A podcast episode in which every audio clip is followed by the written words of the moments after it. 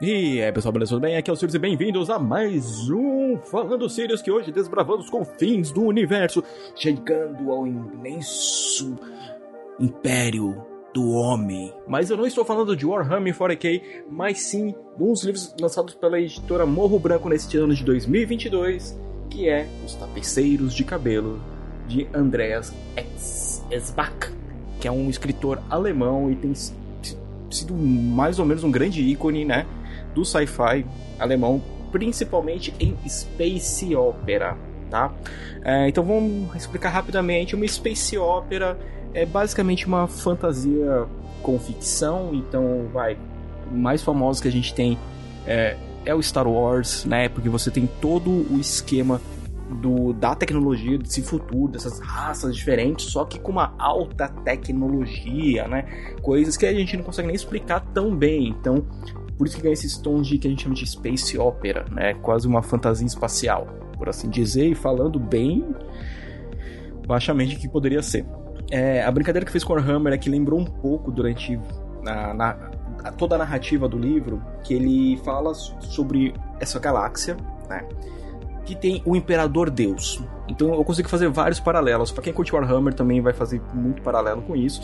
E o que seria isso? Então tudo que tem nessa galáxia é, ocorre de acordo com a vontade do Deus Imperador e é assim que seus sacerdotes falam. Né? Então ele tem todo um exército, todo um culto sacerdotal a ele. E o livro ele explora vários locais diferentes, com personagens diferentes e pontos de vista, porque existe uma rebelião, né, né nesse universo que, segundo as más línguas, dizem que faz 20 anos que o imperador foi morto, mas os mais é, que creem piamente na palavra do imperador, bem apenas essas pessoas como hereges, e aqueles que conseguem despertar um pouco de dúvida, têm medo de, tipo, querer saber o que está acontecendo. Então uma coisa legal é que o, o, livro, ele meio que é um mundo que aos poucos você vai descobrindo o que, que, que é os planetas que você está, né?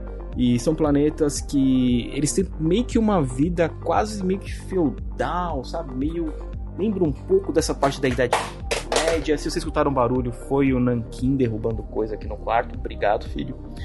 É, então, voltando aqui, então vocês têm todo esse paralelo com uma civilização que parece tipo bem mal assim, bem mal assim não, é, quase prim, com, com coisas primitivas, muito realmente tribal, feudal e com os comportamentos que a gente lembra muito como se fosse tipo um, um feudalismo, pode ser.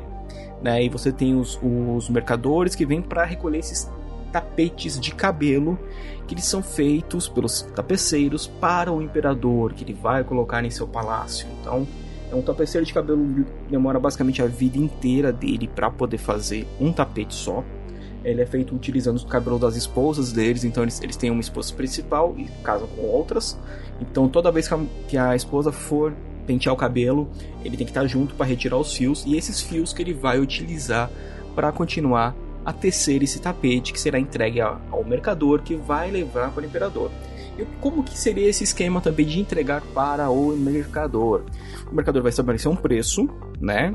E ele vai dar pro, pro tapeceiro, que já vai estar lá quase no fim da vida. Então, parte dessa fortuna que ele receber vai ficar pro filho dele, que também vai aprender o ofício, né? Sempre o filho mais velho vai aprender o ofício, para poder seguir os passos do pai e basicamente herdando aquele serviço do pai dele, aquela dívida dele, né? Então, é, são dívidas que passam de pai para filho. Então, é, ó, você vai ficar com o dinheiro que era do seu pai, tá? Agora você vai ter que deixar um dinheiro pro seu filho. Então, e, e assim vai.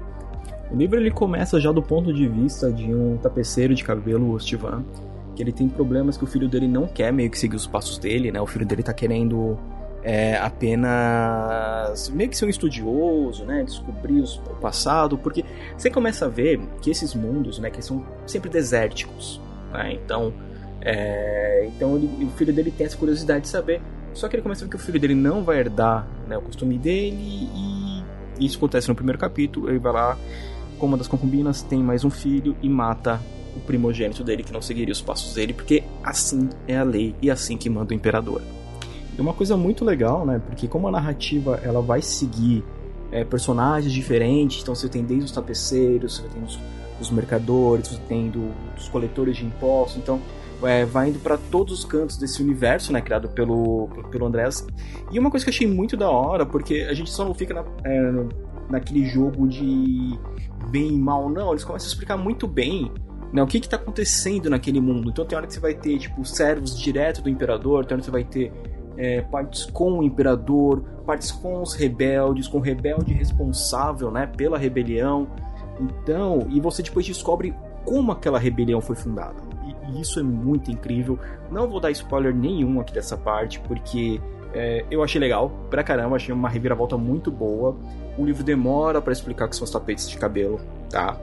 É, até essa parte que você descobre como, como teve a rebelião, você não sabe o que, que é.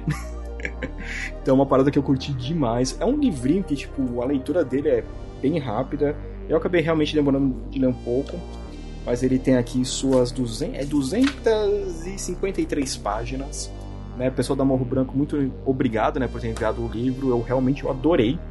É, se, se, sair mais coisa do André, pode mandar para mim que eu vou ler com o maior carinho. E, e eu tô gostando pra caramba dessa ideia da Morro Branco de trazer esses livros completamente diferentes que a gente estava acostumado no catálogo aqui do Brasil. Então esse eu vejo como um, cara, livrão muito da hora, vale muito a pena conferir. E para vocês poderem é, curtir né, essa leitura de exploração espacial, eu vou aqui novamente sugerir para vocês, depois de, de ler, que tal jogar um Warhammerzinho 40k, né, que o Dark Tide já lançou, já tá bem atualizado, tá muito da hora, tô tomando piada pra caramba lá. É, é um jogo muito legal. E um outro que eu também recomendo muito vocês testarem é um chamado Signalis, onde duas androides são enviados para um planeta para descobrir o que está acontecendo eu só vou dizer aí, o restante vocês descubram e vocês tomem os mesmos sustos que eu tomei jogando isso, porque o jogo é muito bom. Sério, o jogo realmente é muito da hora, né? Então, deixando esse clima espacial, tem alguns CDs indies. Escutem Iron. A-Y-R-E-O-N. Iron é um projeto né, de Space Opera em alguns CDs. Muito bom do Arjen Luxen. Então, para comemorar para poder pegar bem no esquema do que, do que tá esse programa hoje, totalmente espacial, escutem Iron, leiam os tapeceiros de cabelo, joguem Warhammer 40k e joguem Signalis. Beleza, pessoal? Então, falando do Sirius da semana vai ficando por aqui. Eu sou o Sirius e a gente se vê no próximo review. Valeu!